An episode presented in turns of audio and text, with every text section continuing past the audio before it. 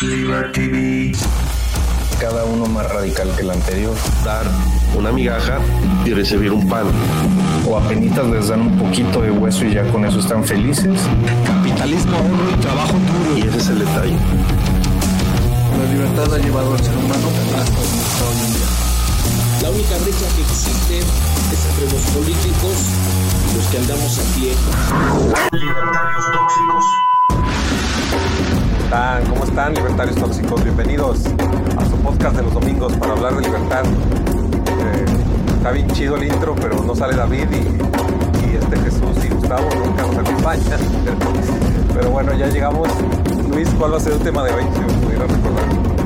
El primer tema tiene que ver con esta propuesta de exportación de armas de un, de un diputado de, del PAN, pero que fue hecha en el Congreso de Coahuila. Les voy a platicar de qué trata esto. Me voy a basar en las fuentes de Forbes para que no, no saltarme ni un punto ni una coma y no haya otras interpretaciones. Bueno, la propuesta se presentó el jueves pasado en el Congreso de Coahuila en nombre del diputado Juan Carlos Guerra López Negrete, conjuntamente con los diputados del grupo parlamentario del Partido Acción Nacional. Y esta es la propuesta. Modifica el inciso, F de la fracción primera del artículo 26 del artículo federal de armas de fuego y explosivos con la finalidad de establecer el derecho de todos los mexicanos a aportar, a armas de fuego para su protección sin el requisito de valoración previa de la Sedena. Señala la propuesta, todo con la intención de hacer más ágil la posesión y portación de un arma de fuego. Aquí me gustaría saber, Andrés, qué tan complicado es por mm, conseguir un arma con el actual sistema, o sea, hacerlo a través de la Sedena. Uy, mira, es un proceso muy extenso. Este, les podría leer todo, todo, todo el, ¿cómo se llama? El proceso. Y, y yo creo que hasta los aburriría. Pero sí, o sea, necesitas que, ¿cómo se llama? Tu fotocopia de la cartilla del servicio militar, este, tu carta de trabajo, especificando puesto, antigüedad, carta de antecedentes no penales, copia de comprobante de domicilio, todo ese tipo de documentos. Es, ya, y también el Servicio Militar Nacional. Bueno, mandas todo esto, todas las fórmulas, los formularios que, que te piden, o sea, ni siquiera dije, yo creo que la mitad de lo que te piden, lo mandas a la DECAM, a la Dirección de Comercialización de Armas y Municiones, está en la Ciudad de México. Ellos te autorizan el trámite de un plazo de 3 a 9 meses y, este, bueno, de 3 a 6 meses, pero llegan a tardar hasta 9 meses. Y luego ya que te autorizan la compra, tienes que ir a la Ciudad de México, a la DECAM y ver las armas en el calibre que te, que te dieron permiso, estos güeyes de comprar. O sea, perdón. Andrés, nomás Sí. este, hay que ir hasta la Ciudad de México para Sí. tener el arma. Vivas en Tijuana, vivas en Cancún, tienes que ir a la Ciudad de México. Según están haciendo una tienda en Nuevo León, pero pues da lo mismo, o sea, es nada más para ir a hacer el trámite allá y ya no mandar todo a la Ciudad de México y ya nada más la Sedena te manda el arma a Nuevo León y ya, pasas por ella, pero son los de tres a seis meses que tarda el trámite, que a veces se extiende hasta nueve, más otros tres a seis meses que va a tardar la Sedena en mandarte el arma. O sea, O, o está, es así Sí. muy tardado. Y, es tardado. y, y a cualquier persona se lo entregan, o si sí, sabes de casos de personas a las que no les entregan el arma. De, sí he sabido, obviamente, de que les niegan, digamos, el- la autorización para comprar el arma, pero muchas veces es por errores durante el trámite o, pues ahí he sabido de casos que ha sido por descuidos de la Sedena que perdieron el trámite o no dieron respuesta. Pero la mayoría son casos anecdóticos. Pero hasta donde yo sé, es muy raro que te nieguen, cumpliendo con todos los criterios, la compra del arma. Que es muy distinto, por ejemplo, lo que es la aportación de un arma. Lo que este diputado está proponiendo es que se modifique el artículo 26, el inciso F de la Ley Federal de Armas de... ¿Cómo se llama? Ley Federal de Armas y Explosivos. Bueno, el artículo 26 es lo que te pide la Sedena para darte un permiso de portación de arma para un civil, que es modo honesto de vivir, haber cumplido el servicio militar nacional, no tener impedimento físico mental, no haber sido condenado por un delito, no, no consumir drogas enervantes o psicotrópicos. Y este punto es el que quiere eliminar este diputado, que es acreditar a criterio de la Defensa Nacional la necesidad de portar armas por la naturaleza de su ocupación o empleo, las circunstancias especiales del lugar en que viva o cualquier otro motivo justificado. Pero es a criterio de la Sedena y sí he sabido de muchísimas personas que, digamos, cumplen con todos los requisitos, mandan su solicitud y le dicen la Sedena en pocas palabras, no, para eso está la policía. Mm, o sea, pero ¿qué tipo de actividades le podría negar el, tener un arma? Yo digo, cualquier persona es susceptible que se metan a su casa a robarlo, ¿verdad? O que lo pues bajen de su carro, o, pero... O que lo asalten en la calle, o sea, hasta la persona más común y corriente tiene posibilidad de ser agredido, de ser secuestrado, de ser hasta asesinado. O sea, eh, aquí pensando, eh, no sé, ¿cuál creen que sea el motivo por el cual haya tanta centralización o tanto control de parte del gobierno de entregar armas? Miedo. Miedo, el puro miedo de que se levanten en armas las personas. Lo cual pues es bastante estúpido en realidad. O sea, es muchísimo más... La ley federal de armas y explosivos, Miguel, por miedo a que las personas se levantaran en armas. O sea, esa fue la razón de la creación de esta ley y de la modificación del artículo 10 constitucional. El miedo a un movimiento armado. Sí, pero yo a lo que voy es que, o sea, ojalá hubiera un estudio, ¿verdad? no sé si tendría que ser sociológico o de qué, o de qué tipo antropológico o, estadístico por lo menos, eh, porque yo creo que sería más la influencia de las pistolitas que pudiéramos traer en la calle para bajar el crimen que la posibilidad de que con puras pistolitas hagamos una nueva revolución mexicana. O sea, si, si, cada quien tiene una pistola 22 y anda en la calle, y, aunque anduviéramos como en el viejo este, no, no va a ser mucho. ¿Cómo? Necesitas un calibre más grande, 22 es muy pequeño. El calibre 22. Peor es nada. Para matar roedores. o sea, neta, para ir a cazar roedores, para eso se inventó el calibre 22. Pero, a ver, bueno, entramos al tema de, de los calibres. ¿Qué es lo que puede, qué es lo que tiene permitido, digamos, qué es lo más mm, fuerte que puede conseguir una persona aquí en México? ¿Y para qué serviría? La ley dice que, un, que en pistolas 380 ACP y en revólver 38 especial, este, son calibres de casi, son de 9 milímetros. La única diferencia entre lo que se conoce comúnmente como un 9 milímetros y una 380 es la longitud. La 9 milímetros trae mayor carga de pólvora y la 380 trae un poco menos, este, pero es el mismo calibre básicamente. De hecho, sí se puede disparar, digamos, una 9 en una pistola 380 y una 380, no, no, una 380 en una pistola de 9 milímetros, pero no va a ciclar el arma porque al momento del disparo la energía que produce la expulsión de gases no va a dejar que termine, digamos, de completar el ciclo la pistola porque tiene menos pólvora la 380. Y en una 380 no puedes disparar una 9 porque la bala es más larga. Oye, ¿y eso, esa arma es tan buena como la que traen los policías, por lo menos? Los policías usualmente traen 9 milímetros. O sea, que sí es algo que se usa. Sí, es, de hecho, fue, es el calibre que usaba el ejército estadounidense. No sé si lo sigue usando con las pistolas, la M1 Beretta. Entonces, el, ciudadano sí puede conseguir un arma, por lo menos igual que el de un policía. No, un poquito menos. O sea, un ciudadano es una 380, un policía trae 9.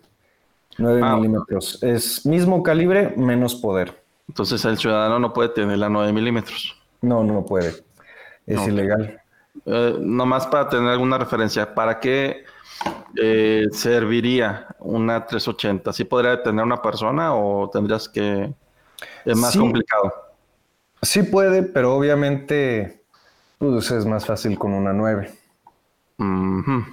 Sí, este, la 380, mm, la justificación que se dio en el momento para dejarlo hasta ese, hasta ese calibre tope fue tener una 9 milímetros que no tuviera tanta penetración al momento de impactar, pero que tuviera una fuerza similar por el tamaño de la bala. O sea, prácticamente eh, la única arma que puede conseguir un civil es una que no pueda pasar los chalecos antibalas de los policías, por decirlo de otra forma. Sí, no, la famosa matapolicías, la 5.7, la 5.7, es un calibre muy pequeño, de hecho son como 5 pun- pues son 5.7 milímetros de calibre. Es un calibre chiquito, es como un calibre 22, pero con esteroides. También existe el calibre 22 TCM, que es una bala 22 con un casquillo de 9 milímetros. O sea, y son, ah, no, de, me parece que es de como de 45 ACP. O sea, tiene muchísima carga de pólvora y dispara fortísimo. Yo he tenido la oportunidad de ir al campo de tiro y disparar esa arma. Este, pero sí, o sea, realmente, pues es que la ley federal de armas y explosivos la hizo, pues, legisladores que no conocen del tema. O, O sea, hasta te prohíbe marcas de armas. O sea, no te prohíbe un calibre como tal. Prohíbe, por ejemplo, la Colt Commando, si no me acuerdo, específicamente esa arma. es decir, que incluso existe una regulación, un monopolio para que las armas que puedas comprar sean solamente de ciertas empresas. Oigan, tenemos algunos comentarios. Sí. O sea, sí, porque por ejemplo, empresas como Smith Wesson no mandan Smith Wesson no mandan armas de aquí a México, a la Sedena, porque no les es negocio. Entonces no son muchas las empresas de las que puedes comprar. No hay tanta variedad porque está monopolizado el mercado. Ahorita me gustaría preguntar de eh, dónde tener el arma, pero vamos a ver las preguntas primero. Bueno, Roxana GR nos dice por tradición histórica, y pues le pregunto que a qué se refiere. Eh, y Eduardo Jaun dice, dice, necesitas buena puntería, me imagino que lo de la 22, porque yo insisto en que prefiero traer una 22 en la calle que no traer nada. O sea, yo sé que, el, que, que, que no tiene, como dicen, stopping power, pero, pero mejor una 22 que nada. Eh, y, y sobre todo lo decía eh, con el afán de comparar. Si de verdad vas a traer pura 22, no puedes hacer la segunda revolución mexicana. Y en cambio, Yo sé- yo. ¿Mande? ¿Qué calibre sugeriría entonces? O sea, que fuera para todos un 25. Sí. un poquito más grande que la 22. La bala es muy cara. Eh, no es muy precisa la bala, pero es completamente para defensa personal. Es muy, las armas 25 son muy chiquitas y no son tan precisas, entonces es para algo, digamos, cercano. Sí, me gustaría que David dijera su comentario que nos dijo fuera del aire, porque ya casi nos acaba el tiempo. Si quieres, Sí. ahorita vamos para rematar. Sí, Para rematar como el- quieran, como quieran. Para Sí. romper el corazón de la gente que esté Sí, escuchando. eh, eh, no vamos a adelantar nada, no vamos a dar el spoiler, pero él va a dar el último comentario y, y va a ser un tiro, van a ver que sí. Un tiro entre las cejas. Este, eh, May, ya no más preguntas para nomás hacer una última pregunta, Andrés, y le- ya vamos con David. Fíjate que no me cargan. No sé si alguien más tenga los comentarios, porque no sé qué le pasa a mí. Bueno, entonces la, Yo, los tengo, pero no hay nada más. Dice Roxana. Ah, Roxana sí dicen, desde la independencia México estuvo repleto de levantamientos y pronunciamientos, todo el siglo XIX. Eh, no hubo paz hasta Porfirio Díaz, luego de la, luego la revolución. Sí, No, fíjate eso, que ¿no? no, las armas se prohibieron, inclusive fue en el 72 cuando se hizo la Ley Federal de Armas y Explosivos, porque sí había movimientos armados en el sur del país y no olvidemos que siguen habiendo movimientos armados ahorita. Por ejemplo, el EZLN es un movimiento armado. En Michoacán, en la Sierra de Guerrero, sí hay muchísimas guerrillas, o sea, activas en México que a lo mejor no están peleando con el gobierno, pero tienen control sobre territorio nacional. Y el gobierno le da miedo de que esas crezcan más y cada estado busque independizarse o, digamos, tierras dejen de estar en control del gobierno, porque el gobierno se legitimiza con el monopolio del uso de la fuerza. Ok, eh, mira, me gusta hacer esta, esta pregunta para que las personas que nos escuchan sepan, ahorita con la actual ley de uso de armas de fuego, ¿dónde se le permite al ciudadano tener el arma de fuego? ¿Es lo mismo tenerla en una casa, en el negocio o en el automóvil? Perdón, no te escuché bien. Ok, te voy a hacer la pregunta. Con la actual normatividad del uso de armas de fuego, ¿es lo mismo? ¿Se te autoriza igual para tenerla en tu negocio, en tu casa o en tu automóvil? No, mira, este, tú nada más la puedes así de stock comprar para tu casa. Puedes acá inscribirte a un club de tiro y sacar un permiso extraordinario de transportación de arma, que este dice que el arma debe ir en su estuche, descargada y desabastecida en la cajuela de tu vehículo y en caso de no tener cajuelas se utiliza la regla, una regla de no de debe estar a más de tres movimientos de alcance el arma desabastecida en su estuche y obviamente con las balas en su caja. Para negocios no hay legislación, solo para casas. Aunque hay, según yo, leyes municipales que pueden justificar el uso de un arma en un negocio. Ok. Este, y para, ¿cómo se llama? La aportación sí es a completamente discreción de la Sedena. Te piden ciertos requisitos, pero la Sedena tiene la decisión final. Aunque cumplas con todos los requisitos y la Sedena no quiere, pues te van a decir el no y tienes que ir a juicio de amparo, que pues se puede tomar ya durante varios meses hasta que te den una resolución. Que si vas a juicio de amparo, normalmente sí te entregan en la aportación, porque pues si es una ley y estás cumpliendo con todos los requisitos, el detalle es que pues la Sedena se pone sus moñitos y entorpece o alarga ese proceso. Ok. Bueno, ahora sí vamos a permitirle a David matar este tema de manera metafórica. Ok. Creo que lo primero que hay que decir es que más allá de que el gobierno no quiera que haya armas y que la gente esté armada, la misma gente tiene miedo de otras personas, de que las personas se armen. El otro día yo estaba platicando con alguien y me dijo como, no, o sea, es que la gente está, está loca.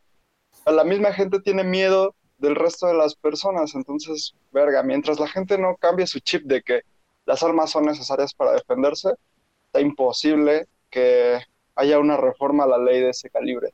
Yo me, baso en los videos y en las reacciones de las personas cuando dicen en tal lado le dispararon a criminal y yo veo las reacciones y yo sé que por lo menos mucha gente sí está a favor de que, de que se pueda defender. Pero, Sí, definitivamente.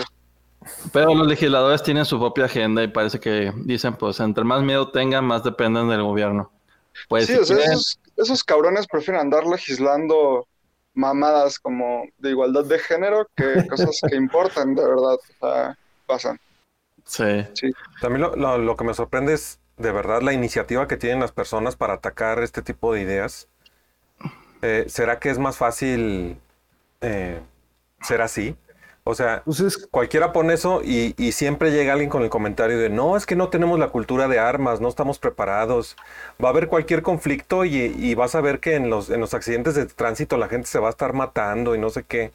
Pues es que eso ya pasa y realmente, o sea, y aquí, por ejemplo, en, en mi rancho en Irapuato ha pasado de que pasó de que un taxista le pegó una camioneta, el de la camioneta le metió un balazo y se fue.